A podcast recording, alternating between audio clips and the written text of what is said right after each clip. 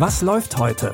Online- und Videostreams, TV-Programm und Dokus. Empfohlen vom Podcast Radio Detektor FM.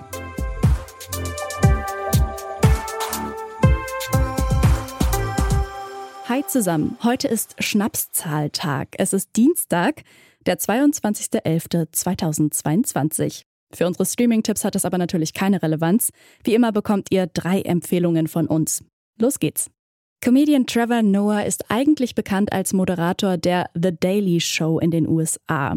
Da hat er jetzt aber gekündigt. Am 8. Dezember läuft seine letzte Show. Denn Trevor will mehr Stand-up-Comedy machen. Das macht er schon seit einigen Jahren, aber nur nebenbei. In seinem neuen Programm I Wish You Would geht's unter anderem um Horrorfilme, aber auch ums Deutschlernen. Denn Trevor hat schon vor einigen Jahren Deutsch gelernt, aber mit einem etwas fragwürdigen Akzent, wie er in einem anderen Programm schon mal erzählt hat. I've been told that when I speak German, sometimes I sound distinctly Hitlerish. Uh, which I found out in Germany, which is not the best place to find out that you've got Hitler vibes. I, I was in Cologne, Germany, beautiful area. And I went into like a little sandwich shop, you know, like one of those subways where you make your own sandwich. And I walked in. The woman was really nice to me. She was like, Guten Tag, kann ich Ihnen helfen? I looked at her and I thought, confidence, Trevor, confidence. I said, Guten Tag!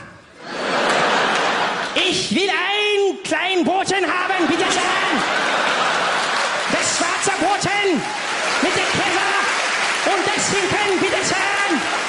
Und gib für mich auch die Salami! Ob er weiter an seinem Akzent gearbeitet hat, erfahrt ihr vielleicht in seinem neuen Programm. Trevor Noah, I Wish You Would, läuft ab heute bei Netflix. In unserem zweiten Tipp geht's um Miguel. Miguel heißt eigentlich Melanie. Als sie aber wegen ihrer Kleidung fälschlicherweise von Jenny und ihrer Freundin für einen Jungen gehalten wird, spielt Melanie mit und stellt sich als Miguel vor. Sie verliebt sich in Jenny und die beiden kommen sich näher. Nur hat Miguel ihr noch nicht erzählt, wer sie wirklich ist. Miguel, es war so schön mit dir im Strand. Ich bin nicht der, du denkst, dass ich bin. Ich liebe dich. Du könntest wirklich mein Bruder sein. Bin ich aber nicht. Du könntest aber sein. Solange du dich nicht ausziehst. Jenny, dein Miguel ist leider kein richtiger Miguel. Keine Ahnung, es gibt kein Miguel. Ich bin nicht Miguel. Miguel wird uns beiden noch Schwierigkeiten machen, wenn du nicht irgendwas unternimmst.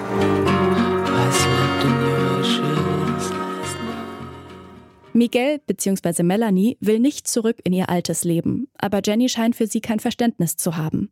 Das Drama Mein Freund aus Faru wurde 2008 von den KritikerInnen sehr gelobt. Ihr könnt den Film ab heute bei Mubi streamen. Wie geht eigentlich jüdisch sein? Diese Frage stellt sich auch Veronika in der gleichnamigen Doku. Kurz nach der Wende ist sie mit ihrer Familie aus der Ukraine nach Deutschland gekommen. Für Jüdinnen und Juden wurde die Einreise damals erleichtert, zum Teil als Wiedergutmachung.